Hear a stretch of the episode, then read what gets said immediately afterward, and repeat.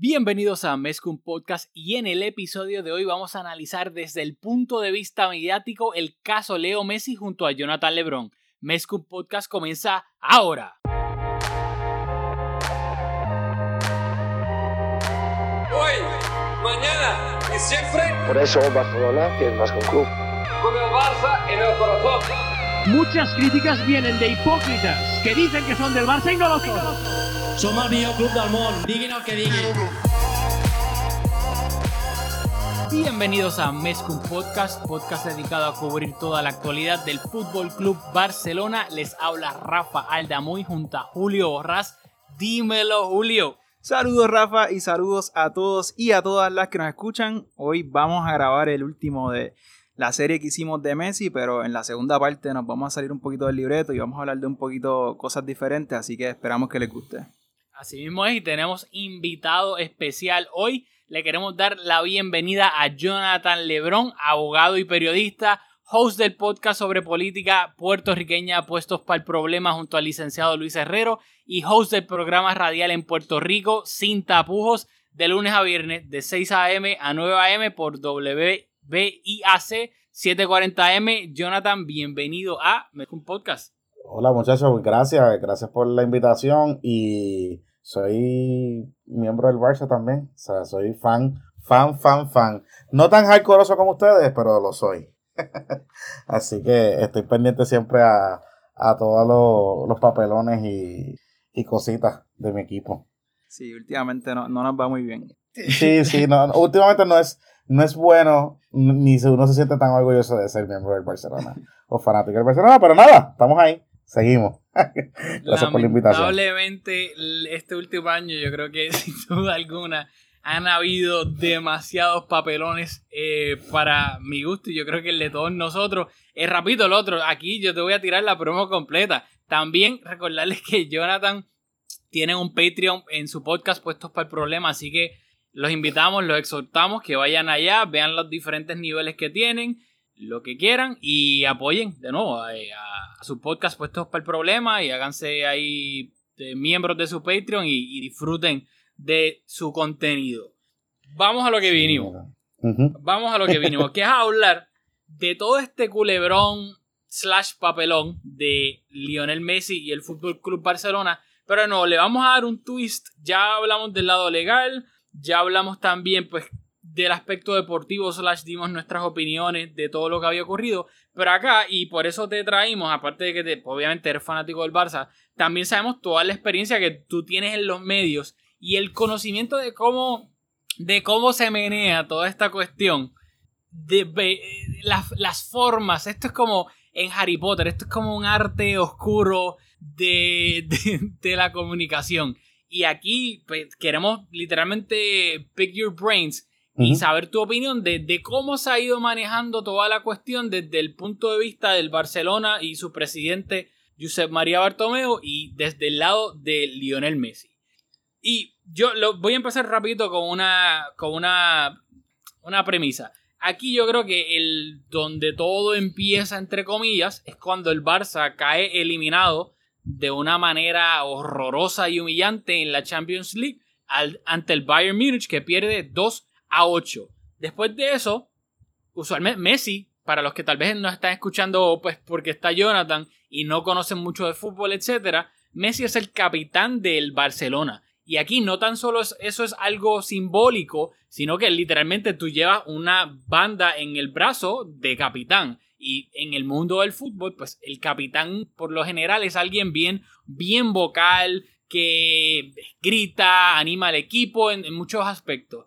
Y Messi, después de esa derrota humillante, usualmente cuando los equipos sufren una derrota bastante fuerte, el capitán sale y manda un mensaje zángano en, en, en Instagram, lo sentimos afición, vamos a dar lo máximo, ustedes no se merecen esto, bla, bla, bla, bla, bla.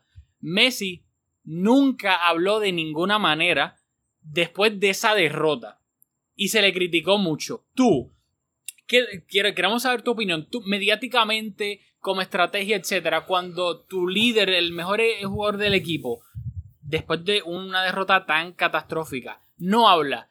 ¿Cómo se ve eso mediáticamente ante el resto del planeta Tierra?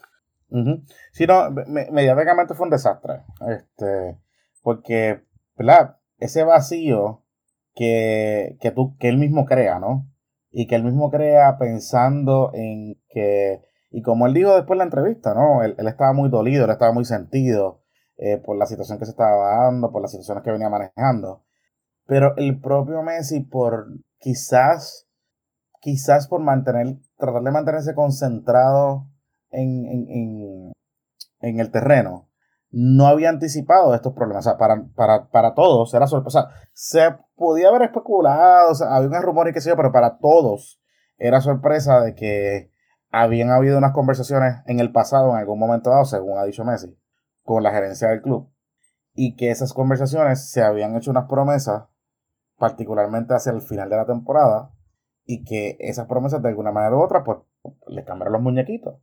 Entonces tú quedas mal porque tu tra- nadie, está, nadie sabe si se siente lo que está pasando y tu trabajo es ser capitán. Y el ser capitán es demostrar liderato y estabilizar a tu equipo eh, públicamente desde el punto de vista mediático. Y, sé, porque por lo que hemos leído, que muchos medios de comunicación estuvieron buscando una reacción de él. Muchos medios de comunicación estuvieron haciendo el acercamiento. Eh, inclusive sabemos que ya habían hecho eh, indagatorias, digamos, al club y que se sabía que el campo desde el punto de vista de medios, el discurso lo estaba llevando el club. Y eso es un problema porque a la hora que tú tienes que salir y tú tienes que demostrar y explicarle qué es lo que está pasando, pues la gente qué, qué versión va a creer, la tuya o la del club. Y en, en medios de comunicación el que da adelante da dos veces.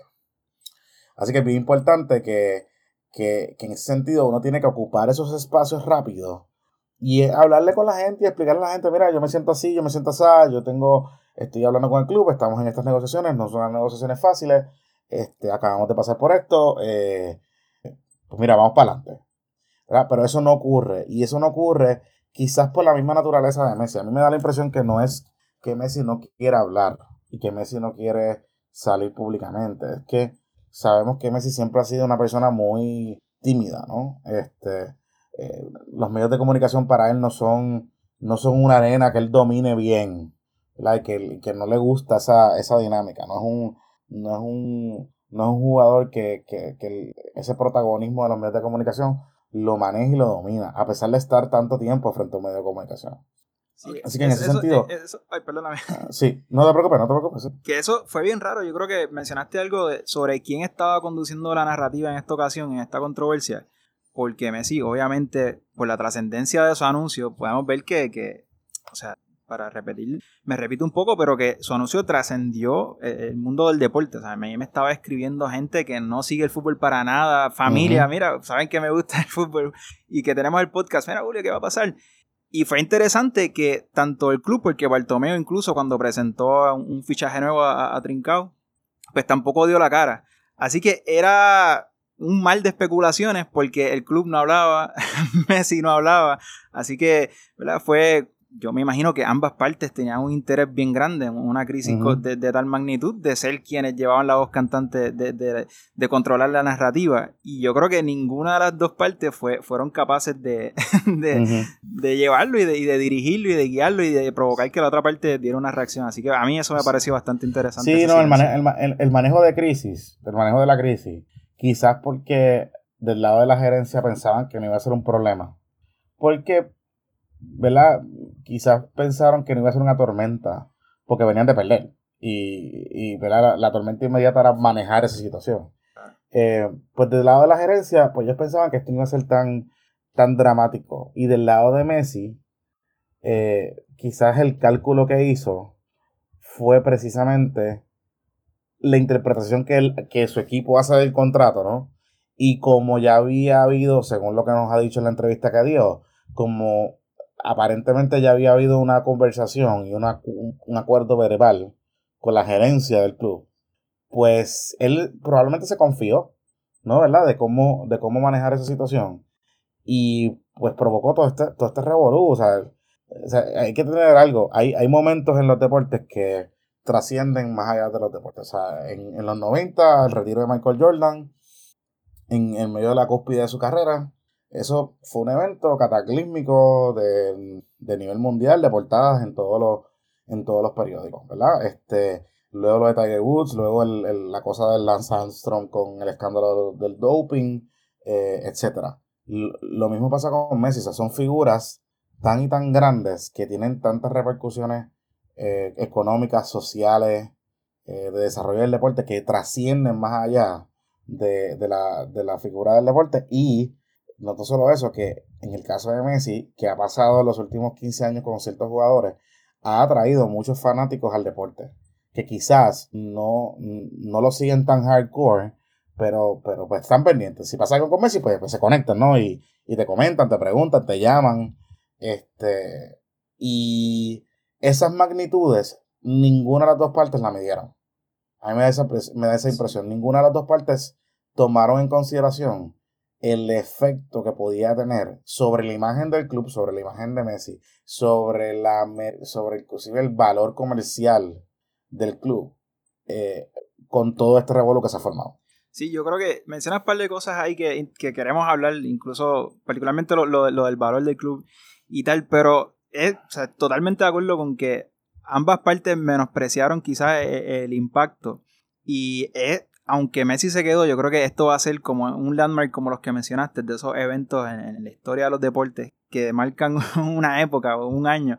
Pues el año de la pandemia, aunque se quedó nuevamente, va a ser recordado yo creo que por, el, año en que Messi por poco abandonó el, el Barça y veremos a ver qué pasa si cuando culmine la próxima temporada quizás eso tendrá mayor impacto, pero o es difícil de imaginar que, que algo tenga tanto impacto como esto. Y por esa línea hay un montón de medios digitales publicando eh, las figuras de su tráfico y todo eso, por ejemplo en B-Soccer, desde el 25 de agosto, que fue el día del anuncio de que se quería ir, al 2 de septiembre, que fue el anuncio de que se quedaba, las noticias sobre Messi se cuadruplicaron en tráfico. La página de Messi, que él tiene una, su empresa, la gente que le maneja los medios, tienen un, un, un domain y pues obviamente la gente especulando y qué va a pasar con Messi.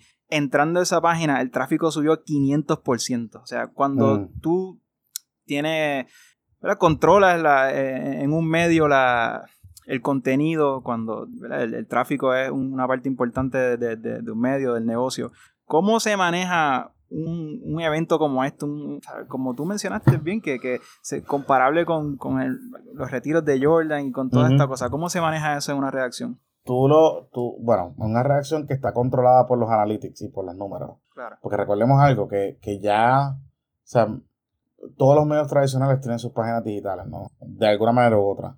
Así que, que muchas de las dinámicas eh, de esas mesas de redacción, de esas gerencias de redacción, van a depender de lo que está consumiendo su, o sea, su barómetro principal o, pri- o primordial va a depender de lo que está consumiendo su, su público en internet, ¿no? Y las redes sociales, etcétera. etcétera. Así que usualmente lo que ocurre con eso es que se da una orden eh, marcial prácticamente y se asignan recursos adicionales para producir una cantidad de historia sobre, sobre el tema que está ocurriendo, en este caso el caso de. Te menciono un ejemplo. Cuando yo estuve dirigiendo, estuve dirigiendo Noticel, este, hasta hace unos meses atrás, eh, pasó el caso del, de Big Papi, del tiroteo de Big Papi. En Puerto Rico, ese caso eso ocurrió domingo por la noche, me pareció, más o menos.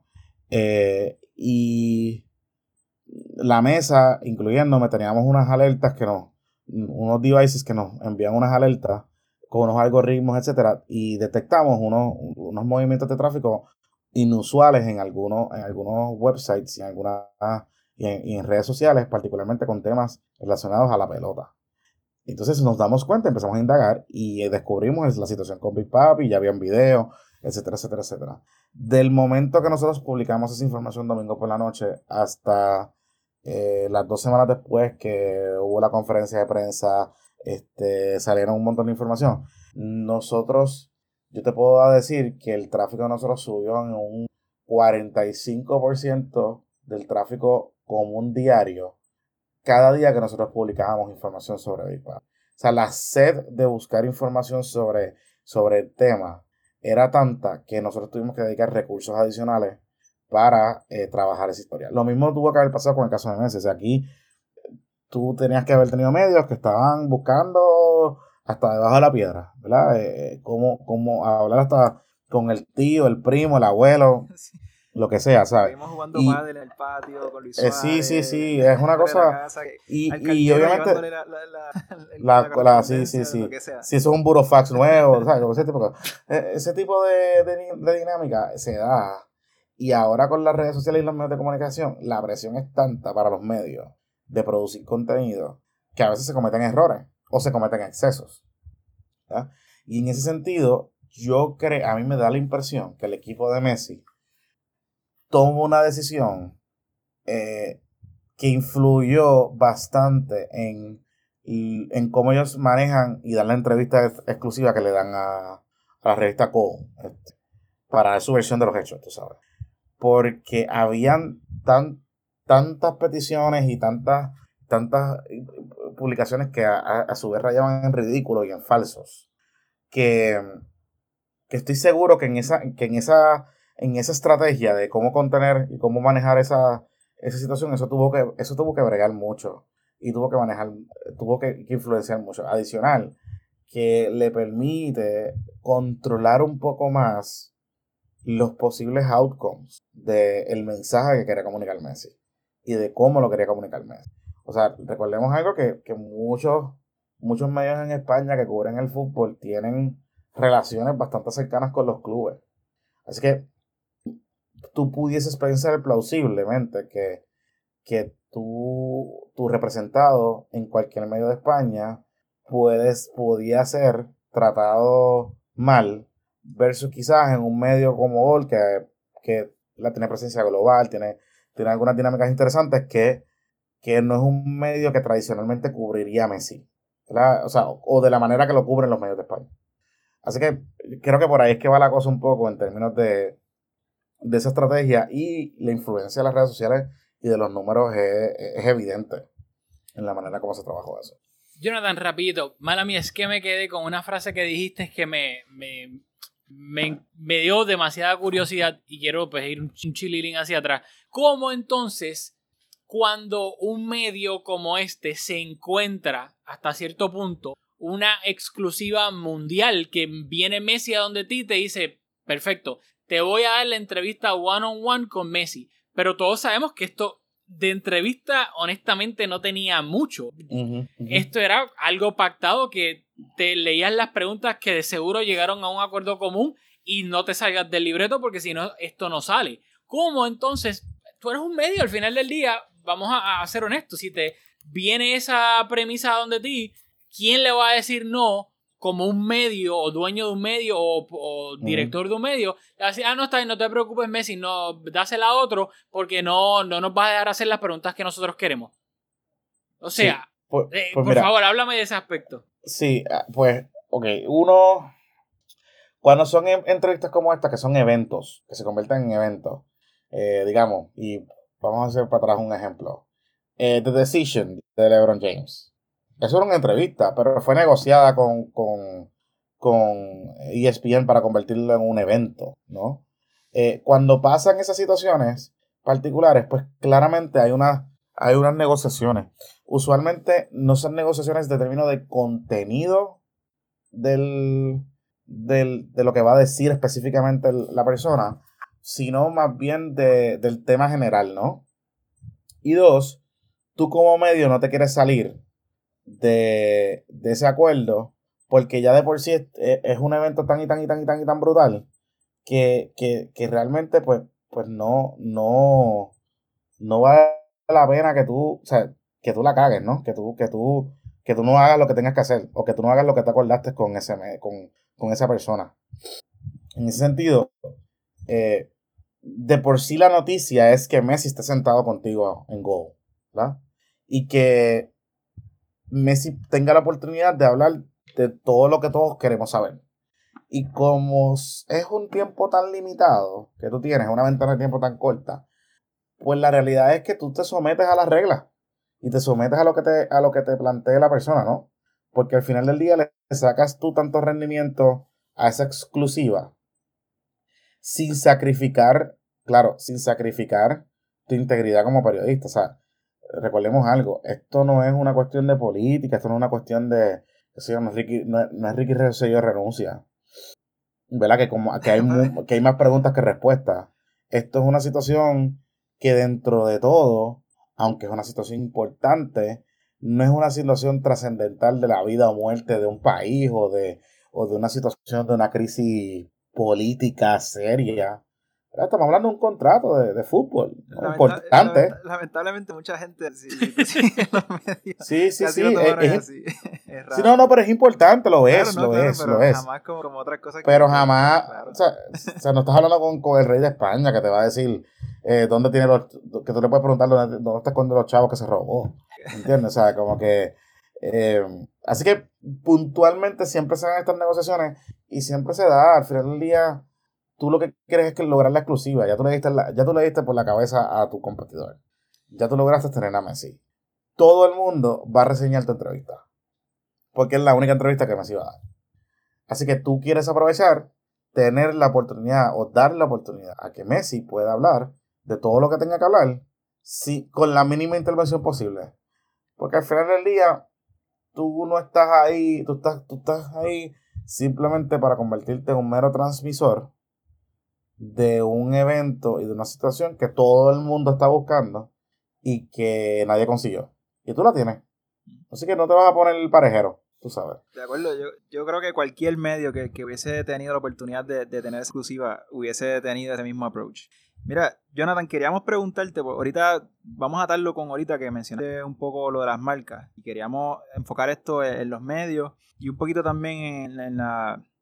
eh, en el aspecto de, de- de ventas de, de patrocinio, del valor de los derechos de imagen, que yo escucho el programa de ustedes y ustedes consistentemente hablan de vender los- algunos espacios en diferentes tipos de medios, así que es algo que, que queríamos hablar con, contigo. Y hoy casualmente Tebas estaba haciendo la presentación de esta temporada de la liga y dijo, no, no sé cuán cierto sea, no, no tenemos razón para dudarlo, que por los próximos cuatro años los derechos audiovisuales de la liga están vendidos al 90%. Así que la salida de Messi pues no supondría, a corto plazo por lo menos, eh, un, un impacto tan grande en el valor de esos derechos audiovisuales. Pero consciente de que Tebas, presidente de la liga, tiene esa responsabilidad eventualmente de vender esos derechos, conscientes de que Messi probablemente de aquí a cuatro años ya no esté, Cristiano se fue de la liga, Neymar se fue del Barça también, que la liga ha perdido tres estrellas bien grandes. Obviamente es un trabajo mucho más difícil, pero así teniendo con otra perspectiva, un poquito más, esto lo, lo dominas un poco más de cerca, ¿cómo, ¿cómo te cambia el trabajo con esa pérdida? Es, wow, cambiaría un montón porque, o sea, muchos de estos derechos que se venden, cuando tú los, cuando, cuando la liga los vende, también hay revendedores. O sea, por ejemplo, yo, por ejemplo, me vende, yo te compro los derechos o yo te compro cierta cantidad de juegos. Este, y yo soy un productor independiente y cojo y me viro y voy a Puerto Rico, busco un canal y ese canal le digo, mira, yo tengo esta cantidad de juegos, te los voy a vender a tanto. Inherentemente, el valor que yo le pudiese sacar a esos derechos o que potencialmente yo pudiese vender anuncios relacionados a esos partidos va a disminuir dramáticamente si Messi no está.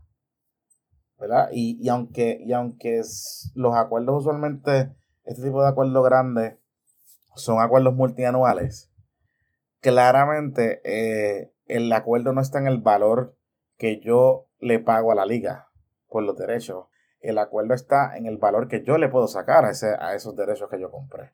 ¿verdad? Y en ese sentido, si yo de momento, por ejemplo, si yo soy un canal en Argentina que tengo los derechos de la liga y de momento mañana Lionel se va para la Juve o se va para el Manchester United, qué sé yo, por mencionar dos equipos, pues yo como canal argentino no voy a querer los derechos de la liga. Voy a querer los derechos de la Premier o voy a querer los derechos de la Serie A. Porque en mi mercado local, pues yo, para mí es más fácil vender una transmisión de Lionel Messi en donde esté jugando que vender una transmisión del Barcelona con Chuchito Matapuerco, que pues chévere, juegan bien, pero nadie los conoce. Em, así que inherentemente tiene un efecto. Yo potencialmente, yo no, yo no me atrevería a decir que, que la liga como marca vaya a sufrir tantísimo. eventualmente pudiese sufrir, particularmente por la incapacidad de atraer jugadores superestrellas como lo es Messi. O sea, si, si ustedes han visto en los últimos años, después de la salida de estas estrellas grandes, la liga no ha tenido capacidad, los equipos de la liga no han tenido capacidad de atraer estrellas gigantes, estrellas cataclísmicas como Messi, como Cristiano, como en su tiempo Ronaldinho. Eh, o sea, no ha tenido esa capacidad. No ha tenido esa capacidad. Eh, y eso puede ser un problema a, la, a mediano y largo plazo. O sea, recordemos algo, la liga que conocemos hoy y, y, lo, y, lo, famoso que es a nivel internacional es, está construida en las espaldas de los ascensos meteorológicos de Lionel Messi y de Cristiano Ronaldo eh, en su tiempo de Neymar, antes de eso Ronaldinho, o sea, eh, depende de jugadores. Y, y, va a tener, un, o sea, que tú digas ahora que no, ten, que no tiene un efecto, pues chévere, pero va a tener un, efecto a mediano y a largo plazo. Porque inclusive los mismos jugadores, yo estoy seguro a ti que hay muchos jugadores que pueden tomar decisiones de decir, ok, yo puedo jugar en la liga porque la liga se transmite en 800 países y mi valor como marca personal aún se triplica porque yo puedo ir a marca y puedo ir a Adidas, puedo ir a, a Nike o puedo ir a cualquier marca o, o marcas en mi país y decir y venderme yo mi imagen de mercadotecnia este, y sacarle mucho más dinero si tengo figuras como Lionel Messi en la liga. Versus jugar en otro, lado, en otro lado que no es una liga tan buena. O que no es una liga que genera tanto interés mediático. Es bien interesante, Jonathan. E, eso que dices, porque obviamente la liga más famosa de fútbol del planeta, bueno, Europa, que es como que dicen la cuna del fútbol, es la Premier League de Inglaterra. Luego, en segundo lugar, ahora mismo está la Liga. Y la Liga de España siempre se ha vendido, o por lo menos cuando digo siempre, los últimos, estamos en 2020, ponle los últimos 20 años, la Liga se ha vendido como la Liga de las Estrellas. No necesariamente de los mejores equipos, sí tiene probablemente los dos equipos más famosos del planeta Tierra, el Barcelona y el Real Madrid, pero eso, el catch de la Liga para todo, para vender eh, derechos audiovisuales, etcétera, es eso, la Liga de las Estrellas, al principio el Madrid de los Galácticos, David Beckham, Figo, Ronaldo, luego el Barça cuando llegó Ronaldinho, después en el, eh, el, crecimiento meteórico de Messi y en el 2009 cuando llega Cristiano Ronaldo y luego que pudieron vender esa rivalidad Messi-Cristiano Ronaldo en los dos equipos más importantes del mundo, o sea, eso era literalmente una mina de oro. Pero es, va a ser interesante de ahora en adelante porque lo que mencionó Julio de que por los próximos cuatro años ya Javier Tebas, el presidente de la liga, tiene vendido el 90% de los derechos audiovisuales. Así que él está bien. El problema, más que Messi, bueno, no, teniendo en cuenta que Messi se quede o no se quede en el Barça, de aquí a cuatro años, cuando tenga que vender de ahí en adelante los derechos audiovisuales, ya Messi no va a estar jugando ni en el Barça ni en otro lado. Ponle que se quede en el Barça, no va a estar jugando en el Barça. Por ende, ahí yo creo que eso sería el problema de la liga going forward, de que una liga que siempre el, el selling point de ellos ha sido, ok, tal vez nosotros no tenemos los mejores horarios para que nos vea toda la máxima cantidad de personas, porque eso es algo clave en la Liga de Inglaterra, que la Liga de Inglaterra tiene partidos que los transmite mucho más temprano para que se puedan ver en el mercado asiático. Por ende, no es casualidad que en Asia eh, hay muchos más fanáticos del Manchester United, del City, del Chelsea, del Liverpool, porque es lo que ellos tienen acceso con más facilidad. En la liga no hace eso. La liga de mil en cien tiene un partido temprano, pero no es algo que ellos se dedican para apío al, al mercado asiático. La Premier sí lo hace y obviamente sabemos el mercado asiático es enorme, es gigante. La liga no hace eso porque hasta ahora no ha tenido la necesidad porque tiene a Messi, a Cristiano, Ronaldinho, Beckham, bla, bla, etc.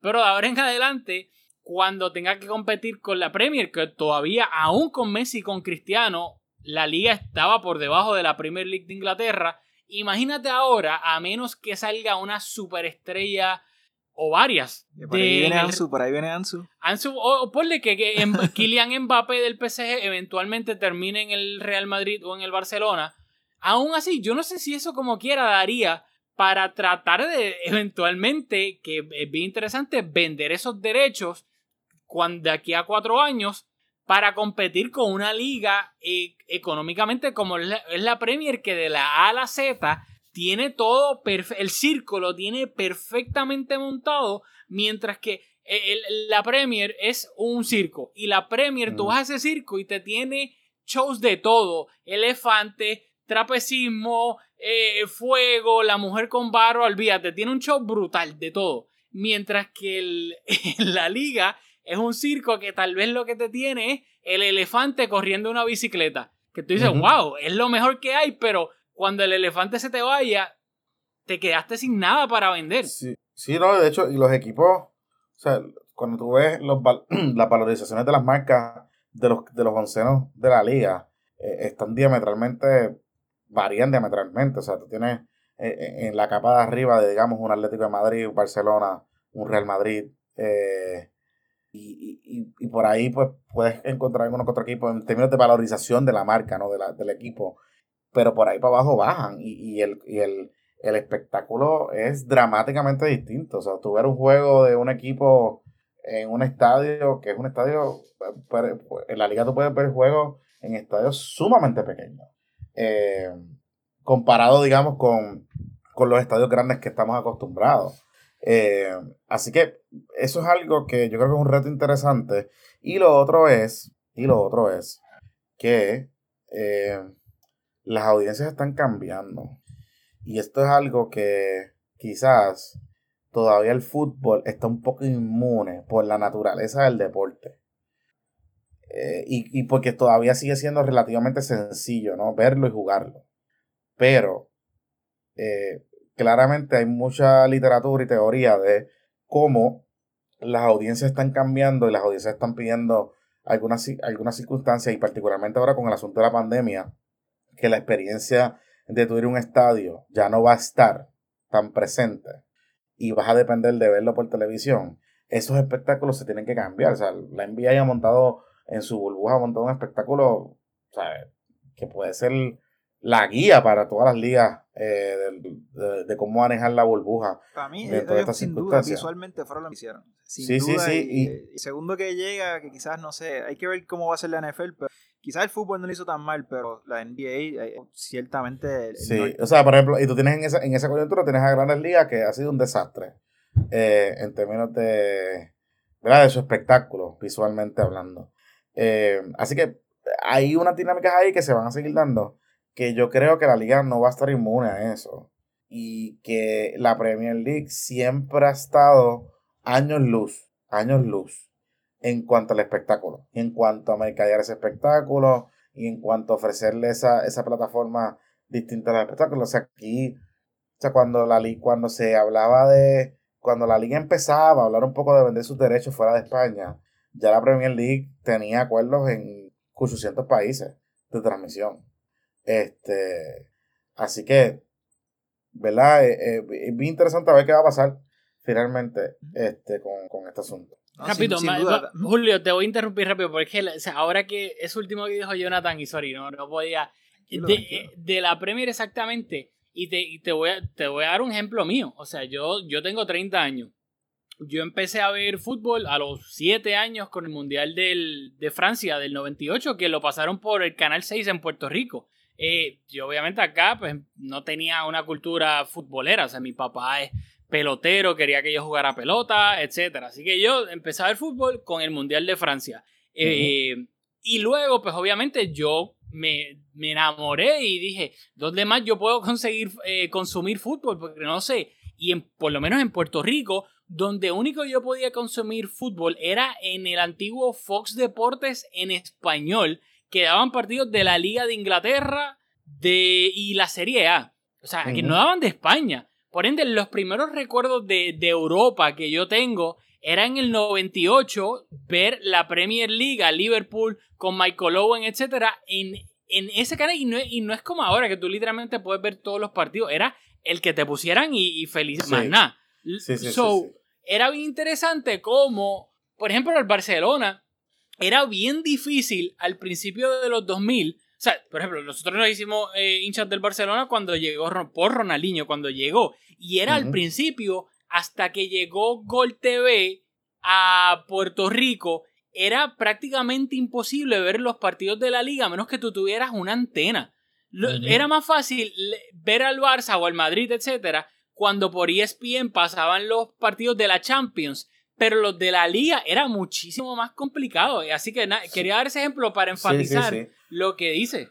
Sí, a mí, me, a mí pasaba, o sea, como que mi, mi contacto con, con el fútbol, yo era baloncelista, pero mi segundo deporte fue el soccer, este, desde el punto de vista de, de fanático, de fanático, no lo practiqué, eh, no lo llegué a jugar, eh, fui árbitro después por mucho tiempo, pero, pero mi primer contacto fue Fox, fue primero el Mundial 98, luego cuando Univision llega a Puerto Rico agresivamente, eh, que transmiten después los derechos, tienen los derechos del Mundial 2002, y luego de eso, eh, eh, básicamente Fox Deportes, y yo recuerdo que tenía, yo tenía una caja en mi casa pirateada de satélite, y podía coger la, el- la señal de Univisión Nacional, y podía ver por ahí eh, Liga Mexicana, este algunos partidos de pero mm, o sea algunos partidos de Europa que ellos tenían pero mi primer contacto así grande así de torneos grandes fue Fox Deportes Copa Sudamericana Copa Libertadores este o sea, yo, yo empecé siendo fanático del Boca todavía soy soy siendo fanático del Boca Juniors o sea como que por por ese por ese primer contacto no porque eran en aquel entonces lo que la liga lo que la liga era para lo que la liga es para nosotros ahora y esa rivalidad entre el Real Madrid y el Barcelona, digamos, mediáticamente, eh, para muchos que seguíamos el soccer en español, la rivalidad era el River Plate y Boca Juniors. Eso era nuestra, esa era la rivalidad grande. Este, y yo recuerdo ir a sitios aquí en Puerto Rico y ver juegos y estar con, con las peñas y qué sé yo, tú sabes, era, era bastante, bastante, bastante interesante, pero era bien limitada la experiencia. Yo no yo recuerdo tener la experiencia de ver Barcelona con Ronaldinho, quizás en algunos juegos, mucho por highlights. Este, cuando empezamos a ver, cuando se empezaron a ver algunos programas especializados de soccer, y ya luego, un poquito más adelante, pues, que yo tenía con cable, pues tenía unos canales de Europa y por TVE y por algunos lados, pues podía ver juegos de eso. Pero, pero sí, sí, Sí, yo- bien limitado. Yo limitado. también recuerdo cambiar de compañía, depende de quién tuviera los derechos, porque hay compañías que no tenían eh, Gol o, o cualquiera que fuera el canal y en ese momento vivía con mis padres, mira mami, tenemos que ir a cambiar el- la compañía, no me importa Sí. si no está el programa que te guste, pero yo tengo que ver la liga. Yo, yo recuerdo que me- yo le hacía pagar a mi papá Dish Network un paquete en específico que era como que súper caro. para que incluía, que incluía las señales de Univision West y Univision East en Estados Unidos, de la cadena nacional, y también incluía Fox Deportes y unos canales en Europa. Y por ahí podía ver deportes. O sea, el soccer particularmente. Cuando Sí. me jugué con el soccer. Es la- la- to- lo que Este- tuvimos que pasar todos para... Sí. Un saludito a conseguir la todos esos padres y, y madres alcahuetas que, que complacieron a su hijo. Un saludito a mami. Y ahí- no- nunca he escuchado un podcast, pero un saludito. Porque es la, es la verdad. Ahora nosotros ya lo hacemos, que tenemos la facilidad de todos estos streaming services que podemos cambiarnos cada mes dependiendo de- del canal que queramos ver. Pero antes era, era más complicado.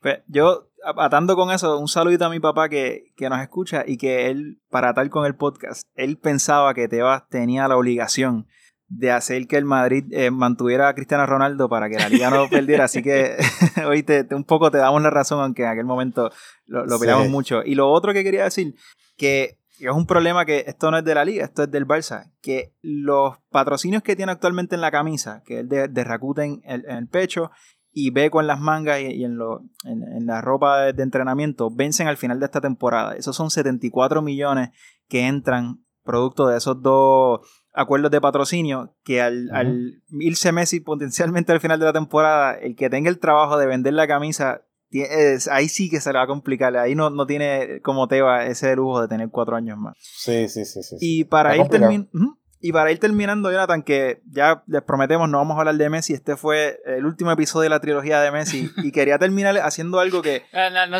no mientas, Julio. No, hablando exclusivamente de Messi. De Messi Ah, vamos a hablar un montón durante todo el año. Pero yo, desde que empezamos con este proyecto, yo quería, eh, haciendo fanático, aficionado desde los podcasts en general, desde el medio. A mí me encanta y lo, lo consumo hace muchos años.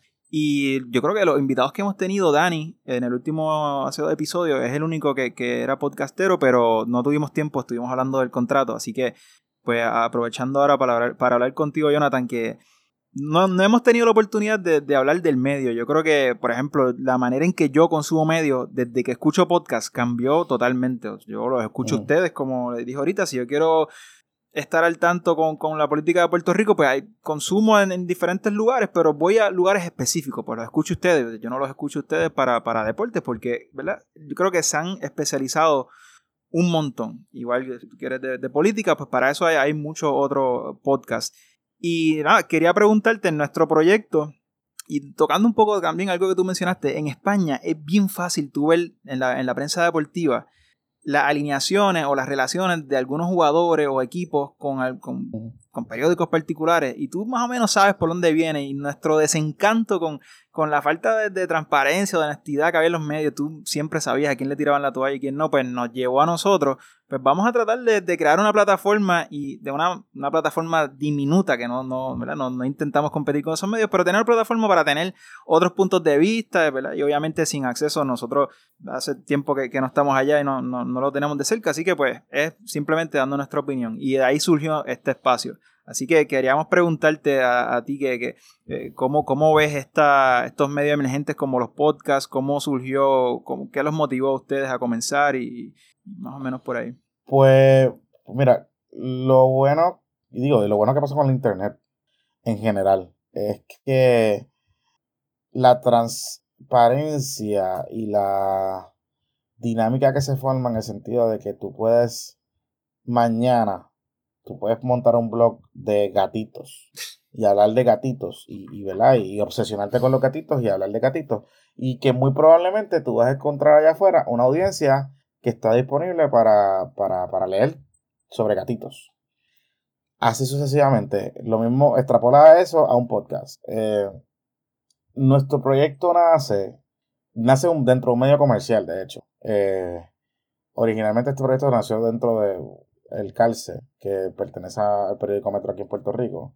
Y surge porque nosotros nos dimos cuenta que, eh, o básicamente yo me di cuenta y se lo comuniqué a, a, a los muchachos, al, al caso original, este, que venía una ola de cambio de consumo de medios que se estaba dando allá afuera, que particularmente estaba liderada por el Internet.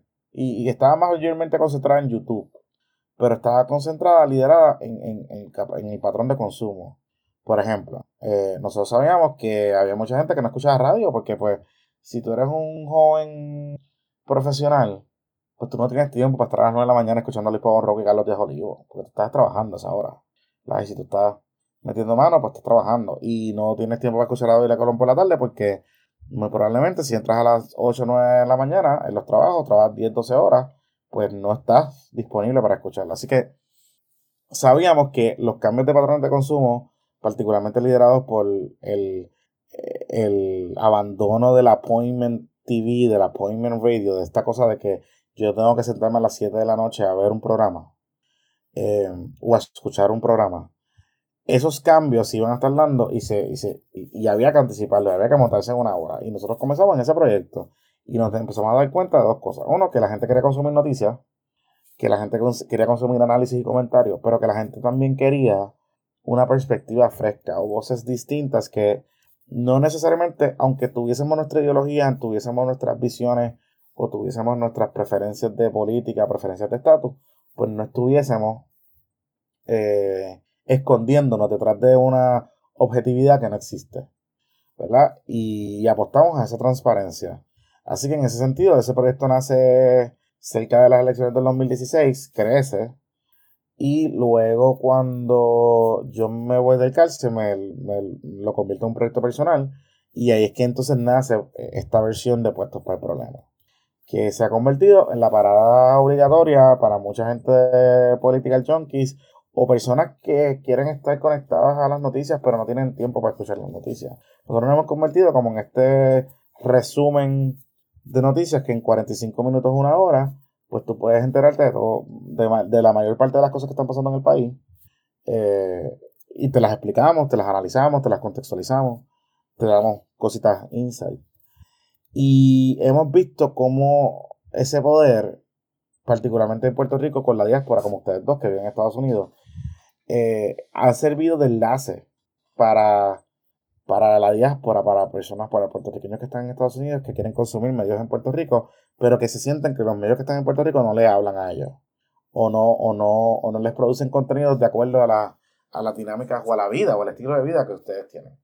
Así que en ese sentido, pues, nosotros hemos diseñado una fórmula un poco por accidente y experimentando que nos ha funcionado y que nos y que hemos cogido poco de, de, los medios tradicionales de ese appointment de que la gente espera el episodio y lo pide pero a la misma vez te damos la oportunidad de que tú lo puedas escuchar en cualquier momento por la tecnología, ¿no? Y por el y por la manera en que distribuimos el contenido. Nosotros anticipamos que los medios de comunicación, que los medios de podcast van a seguir creciendo hay un espacio gigante para cubrir distintos temas. Lo más importante es la consistencia y la capacidad. Nosotros somos, hoy, somos el podcast más consistente en términos de producción semanal y de cantidad de horas producidas y de cantidad de horas grabadas eh, en Puerto Rico. Y muy probablemente uno de los podcasts de habla hispana más consistente en todos los Estados Unidos. Este, y es por la disciplina. O sea, y, es, y, es, ¿verdad? y eso es lo que nos ha ayudado a crear la audiencia sostenidamente, de una forma paulatina, pero sostenida. Así que eh, en ese sentido, nosotros sí creemos que el medio va a seguir creciendo, van a seguir pasando, van a seguir surgiendo oportunidades de, de, temas específicos, de, de coberturas, de dinámicas específicas, de, eh, por ejemplo, que los políticos reconozcan que los podcasts son necesarios en su dieta de cómo comunicarles, particularmente a jóvenes adultos, sus temas, ¿verdad? En, un setting un poco más informal, más dinámico. Así que eh, el medio potencialmente tiene un espacio de crecimiento y particularmente en español. Todavía en español hay mucho espacio, mucho espacio. Mucho espacio para desarrollar temas, mucho espacio para desarrollar audiencia. Eh, el contenido en español todavía, aunque se está produciendo buen contenido, todavía el contenido en español es bien pobre, de pobre calidad. Bien pobre calidad. Así que hay mucho espacio sin tener que reinventar la rueda de seguir produciendo podcasts y de seguir produciendo conceptos de podcasts y buscando audiencias allá afuera porque las hay, las hay. Este, y la otra parte es el asunto del modelo de, de, cómo tú financias estos, estos proyectos. Nosotros tenemos un modelo híbrido, nosotros tenemos un modelo comercial, que tenemos auspicio, eh, de, empresas privadas que deciden pautar en nuestro programa. Pero también tenemos un modelo que es el modelo que muy probablemente, y nosotros lo hemos empezado a y no está, el, el ensayo nos ha dado buen resultado, que es el modelo que muy probablemente va a ser el modelo para que los podcasts se sostengan. Y es el modelo de pago directo, de eh, patrocinio directo de la audiencia. ¿Verdad? Este, porque ya la audiencia está acostumbrada a pagar por contenido de calidad. Lo hacen por Netflix, lo hacen por Apple TV, lo hacen por Amazon, lo hacen por el New York Times, lo hacen por cable TV. Si yo quiero pagar para ver deportes buenos, pues yo pago mi suscripción o me suscribo al servicio de ESPN o de cualquier plataforma de deporte.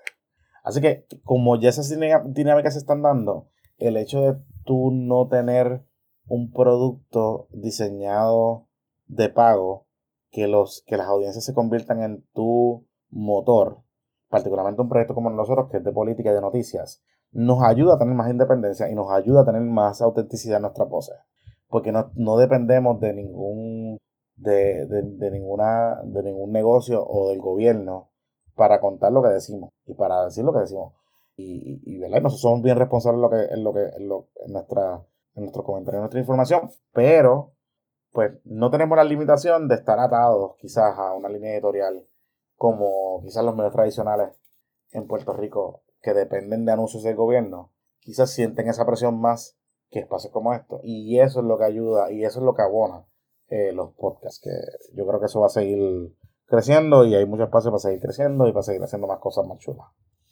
Jonathan, rápido yo, para usar esto de Segway para ya eh, despedirnos, eh, en la misma línea de los podcasts, et- etcétera.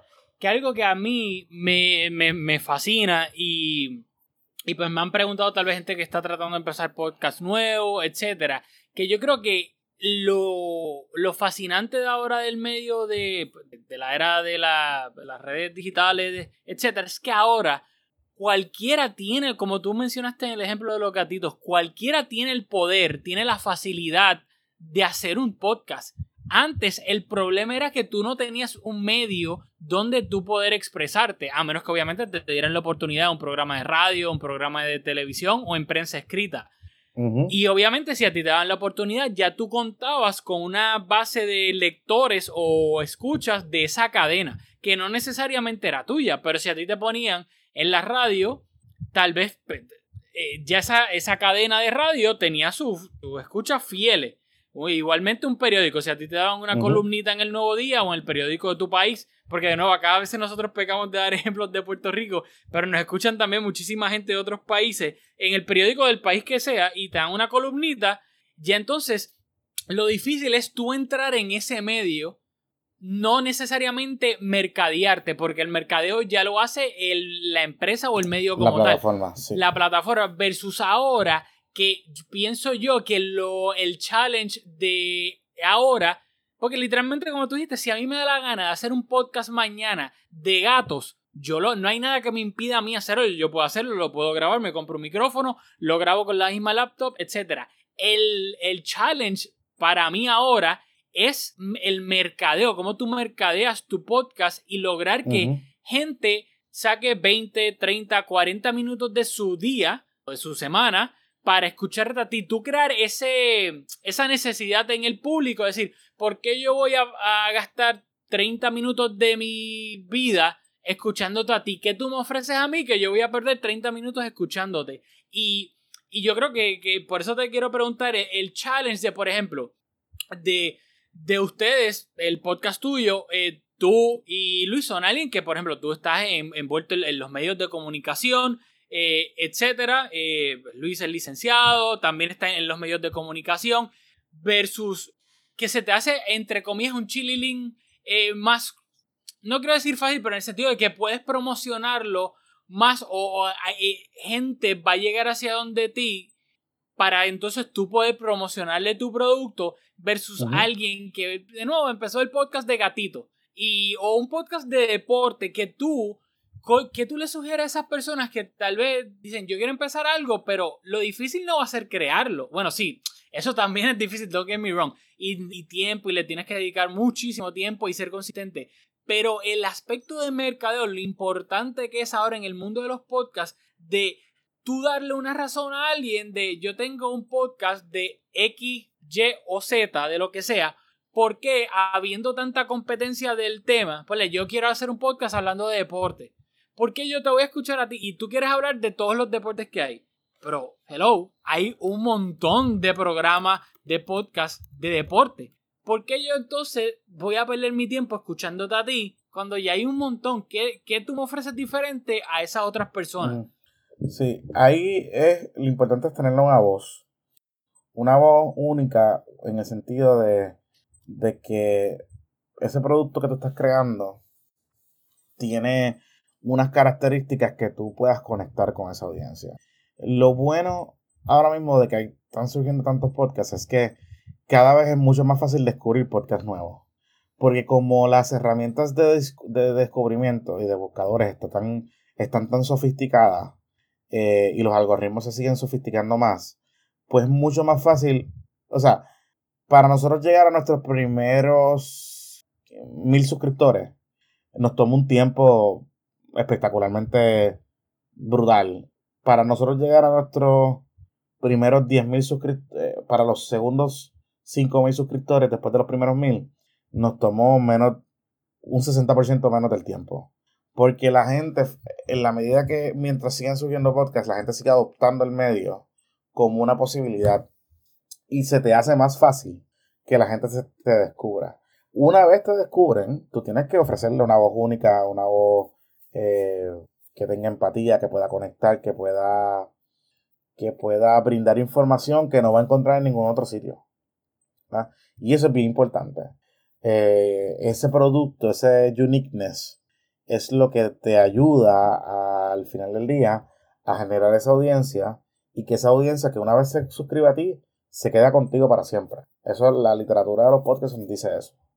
Así que, o sea, nosotros tenemos audiencia, nosotros tenemos suscriptores desde hace cuatro años que siguen con nosotros. y es parte de esa relación que se da, esa empatía. Recuerda algo, el podcast tú le estás hablando al oído, la gente no te está viendo, te está escuchando.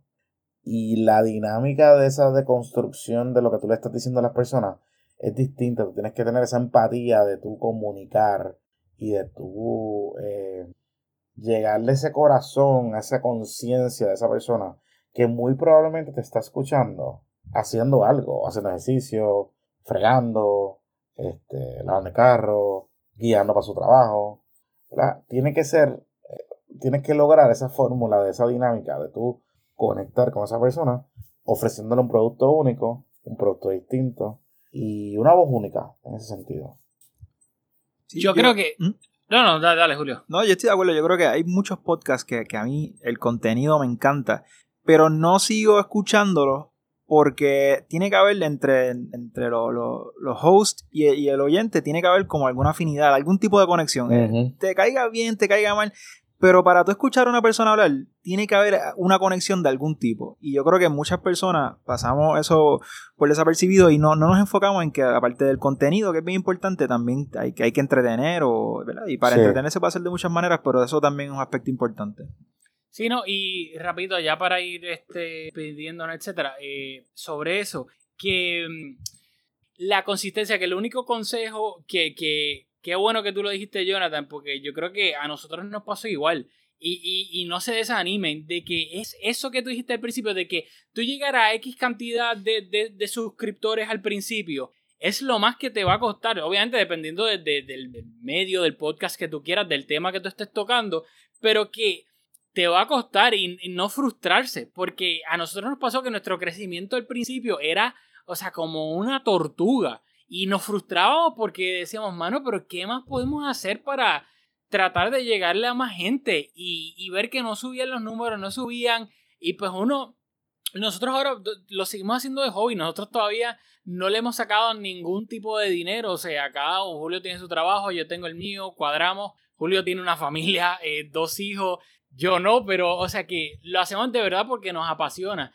Y, y eventualmente hemos visto de que una vez lo que tú dijiste, cuando ya pasamos como que esa etapa que estábamos estancados y empezó eh, de momento a subir, ya ahí fue, el, crecimiento fue constante, no, no era el estancamiento del principio. Y era algo que pues obviamente nos, nos motivaba más porque decíamos contra, ya por fin nos está escuchando un montón de gente, como que te da ese, ese push para tú entonces seguir creando más contenido porque dices contra, pues entonces lo que estoy creando de cierta manera le está gustando a la gente sea para porque actually le gusta y está de acuerdo con todo lo que tú dices, o le gusta con lo que tú dices, pero no está de acuerdo, porque nosotros, el, el episodio que grabamos hoy, eh, le tiramos bastante a Messi de ciertos aspectos, y hay mucha gente que, que, que defiende a Messi, y, no sé, uno no puede decir nada malo de Messi porque te atacan, pero aún así consumen el contenido, porque aunque estemos de, vamos a diferir en X o Y tema, pero es una, es una conversación, hay un diálogo de que a nosotros nos encanta que nos escriban en nuestra página de Twitter,